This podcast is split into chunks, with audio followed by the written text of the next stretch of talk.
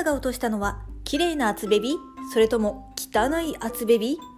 もしもし、かごんま大好きクリエイターのまきこです。この番組は各種 SNS でアウトプットしても誰も興味を持たない話題を世界のどこかにいるかもしれないマキコファンに向けてお届けする番組です。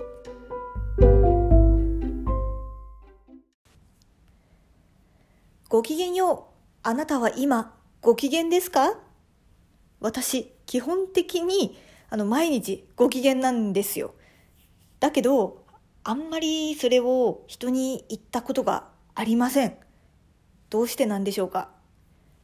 今日は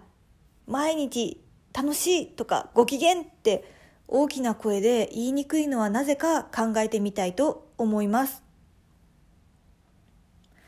なぜ毎日楽しい、幸せ、満たされてるって人に言いにくいのでしょうか？私が考える最大の理由は自分に自信がないから。私自身はもう毎日楽しいって思ってるけれど、その聞いた人にとっては、いや、そんなことないじゃん、全然大したことないじゃんって思われそうな気がするんですよ。だって、まあ、マキコってもうキャリアも大したことないしもう年収も全然大したことないんですよ。もう大卒のくせにもうほんと全然大丈夫かよっていうぐらいの給料だしもうそれにもう何者でもないわけじゃないですか。イラストレーターってわけでもないしブロガーってわけでもないしもう何者でもない。もうそんなもう平平ボンボンな人間が毎日楽しいよ幸せだよって言ってももう誰も羨ましいって思わないんじゃないかなと思ってでね何かにハマってるとかもう何かをめちゃめちゃ楽しんでますっていうわけでもないしこう熱量が低い人の話ってつまらないんじゃないかなと思い込んでるっていうのが最大の理由だと私は思っております。でその次が自分のことを伝えるのが苦手ですね。もうこの自分のエピソード考え方とかノウハウとかは伝えるのは全然平気なんですけどこの自分のエピソードを切り売りするっていうのがもうどうも苦手なんですよ。まあ、さっきも言ったようにもう私の日常って全然大したことないわけですよ。この大したことのない中で大したことを見つけるっていうのが結構労力が必要になるし、まあ、さらには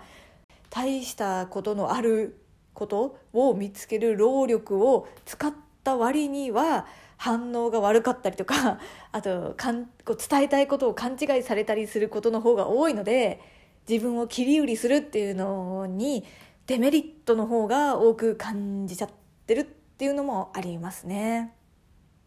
で最後の理由が、まあ、今の理由の延長みたいなものにもなるんですけど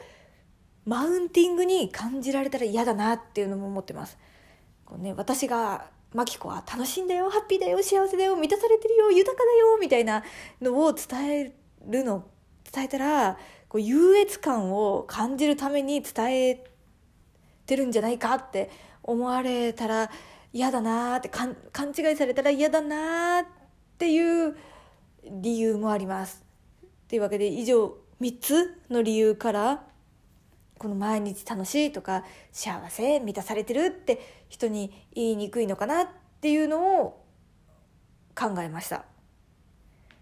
でも、まあ、私自身この沼にはまってる人とかこう推し活してる人とかのお話を聞いたり見たりするのってもうすっごく楽しいんですよね。もう全然嫌な気持ちにならない。だからこそ自分も同じような熱量でお伝えできたら満足できるんですけど、まあ、残念ながら私の幸せってすっげえささやかなんですよね。まあ、でもでもそれでもよく考えたら普段私 YouTube でこう同じようなこうささやかな暮らししてる人のルーティン動画とか見るのすっごい好きなので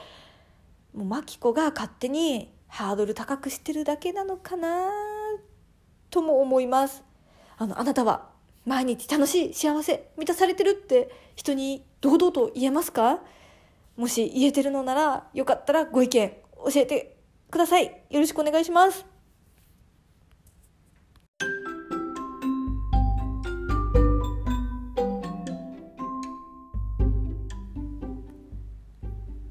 大人が楽しいと子供も楽しいをコンセプトにこのネット上で活動してるくせに、まあ、肝心のマキコが楽しいかどうかをどこにも伝えてないって説得力に欠けますよね。うんこれはやっぱりこうささやかでも毎日楽しいんだよって伝えていこうかな、まあ、どのどのね SNS で伝えていくかはちょっとまあ別として伝えていこうかな。